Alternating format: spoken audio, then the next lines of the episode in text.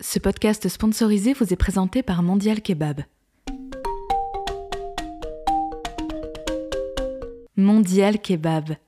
Une fine couche de sauce blanche sur un lit d'harissa, des légumes iconiques, un pain plein de surprises et de la viande comme s'il en pleuvait. Du 4 au 15 juin, pendant les journées portes ouvertes, profitez de l'offre de bienvenue pour seulement 153 492 calories par mois. Seulement 153 492 calories par mois Mondial Kebab Le monde est de broche. Manger chez Mondial Kebab contribue au cholestérol, au diabète, remontée acide peut provoquer des apnées du sommeil, cancer généralisé, stress, hypertension, essoufflement, insuffisance cardiaque et décès. En cas de doute, parlez-en à votre médecin traitant. Modalité de l'offre disponible dans votre restaurant. Bonjour et bienvenue dans Obèse. Aujourd'hui, je vais tenter d'expliquer, et si je peux de comprendre, comment la salade, la tomate et l'oignon, trois des légumes les plus sains de cette planète, m'ont fait prendre 80 kilos. Ok, je sais ce que vous vous dites. J'ai pas cité le pain, la sauce, la viande, les frites, mais vous voulez quoi en fait? Ça va le jugement là? C'est mon podcast ou c'est pas mon podcast? On peut commencer? Merci. Vous écoutez Obèse, épisode 3, salade, tomate, oignon.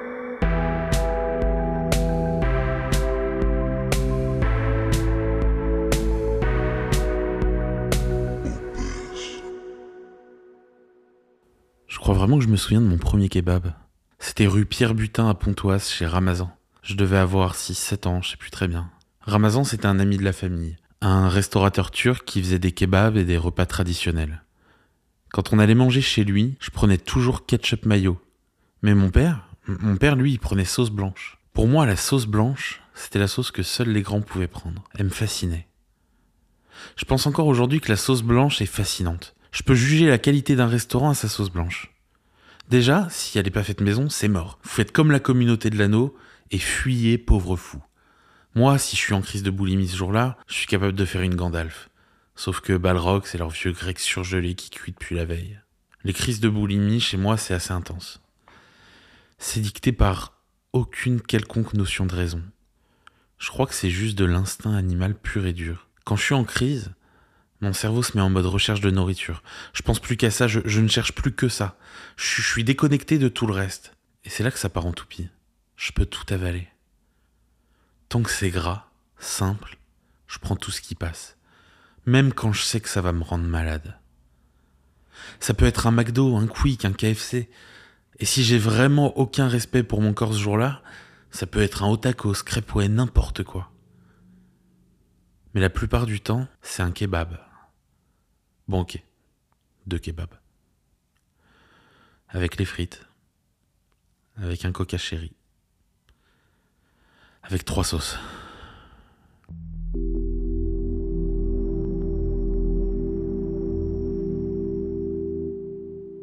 C'est fou quand même la relation que j'ai avec ces sandwichs.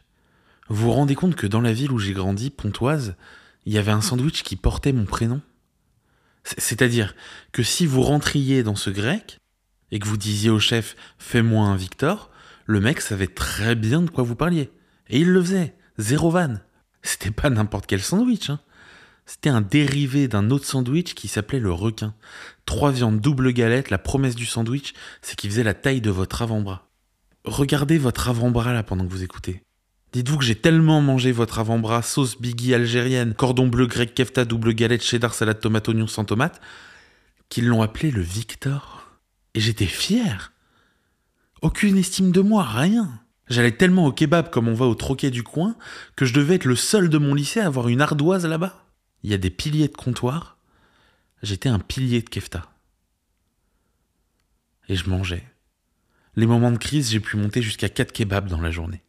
Les moments de crise, j'ai déjà pris ma voiture à 3 heures du matin pour rouler jusqu'à boulevard de Clichy depuis Pontoise, à 30 km, pour aller manger au premier kebab ouvert parce qu'il y avait qu'à Paris que ça fermait si tard. Et si tard, c'était les kebabs dégueulasses de Pigalle. Les moments de crise, je pouvais manger deux kebabs pour aller me faire vomir dans une ruelle 20 minutes après, rongé par la culpabilité, puant la friture et avec du gras qui dégoulinait de mes pores. Les moments de crise, je passais en deux minutes de la béatitude d'avoir fini mon plat, rassasié, à pleurer au-dessus de mon plateau vide, en me demandant ce que j'avais encore fait, en me demandant pourquoi je l'avais encore fait. en me demandant ce que ça m'apportait.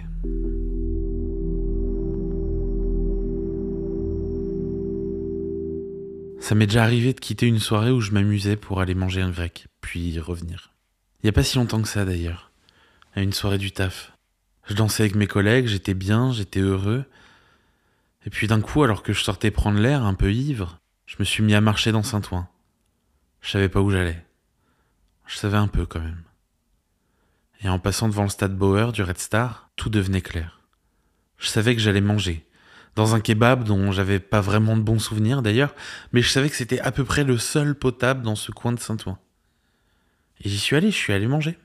Puis ensuite, je suis retourné à la soirée. J'ai arrêté de boire, j'ai arrêté de danser, j'ai arrêté de m'amuser. J'ai commencé à culpabiliser, à avoir mal au dos. J'ai commandé un VTC, je suis rentré. J'ai dit à ma meuf que c'était trop cool. Et ça l'était, hein, jusqu'à jusqu'à ma petite crise. Mais je lui en ai pas parlé de ça. Parce que le meilleur ami de ma boulimie, c'est le mensonge. J'ai tellement menti sur la nourriture que c'est devenu naturel pour moi. Je crois même qu'à certains moments, j'ai pu me persuader que je disais la vérité. C'est tellement facile de pas affronter les jugements réprobateurs, les regards inquiets et les commentaires de ses proches que je me suis habitué à mentir. Et les meilleurs amis de mes mensonges, c'était les non-dits. Quand je sortais de ma chambre la nuit, sans faire un seul bruit pour ne pas réveiller mes parents. Que je descendais à la cuisine pour me préparer un sandwich, souvent plusieurs pour accompagner mes insomnies. Je me demande même si je suis pas devenu insomniaque à force d'attendre que mes parents s'endorment pour aller manger en cachette. Bah quand je faisais tout ça, à peu près toutes les nuits, le matin il y avait des non-dits dans la maison. Je pouvais pas prendre mes parents pour des cons, ils voyaient bien qu'il manquait des trucs dans le frigo. Je peux pas mentir devant un fait. Et pourtant, mes parents disaient rien. Ils n'en parlaient pas. Peut-être qu'ils étaient saoulés, peut-être qu'ils savaient que même devant un fait j'étais capable de mentir. Peut-être qu'ils se sentaient impuissants. Faut dire que j'allais loin. L'année de mes 15 ans, j'avais installé une bouilloire dans ma chambre pour mes nouilles instantanées.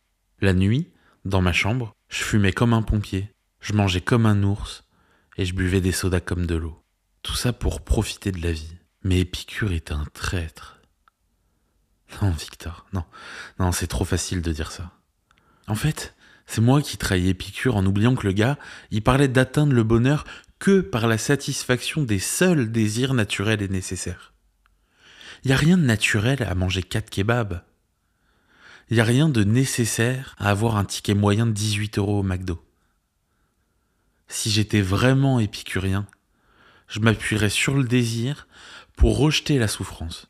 Or, en fait, j'embrase la souffrance depuis tellement longtemps que j'ai oublié à quoi ressemblait le désir.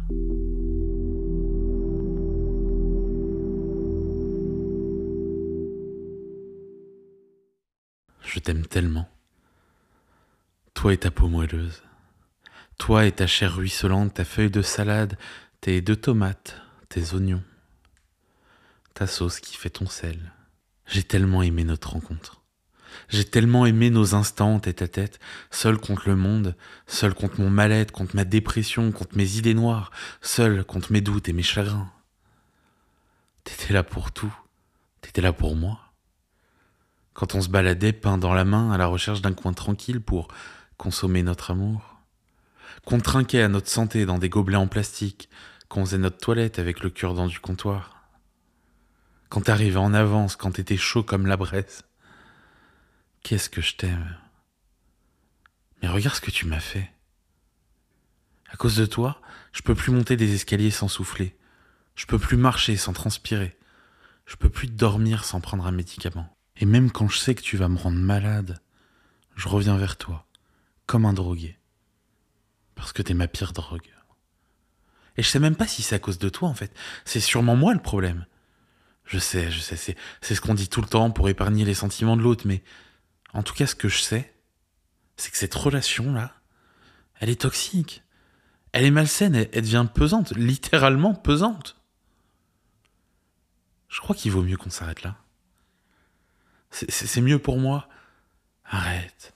Arrête de dire que je suis égoïste. C'est dur pour moi aussi, tu sais, mais, mais tant que je pense à mon bonheur, tu crois pas? Tu, crois pas que je le mérite? Arrête de me regarder comme ça. Je, je t'aime, mais je crois qu'en fait, si on réfléchit bien, t'es ce qui m'est arrivé de pire. Alors adieu. Toi, tes belles miches, ta sauce onctueuse, ta cuisson délicate. Adieu. Ta salade, tes tomates, tes oignons.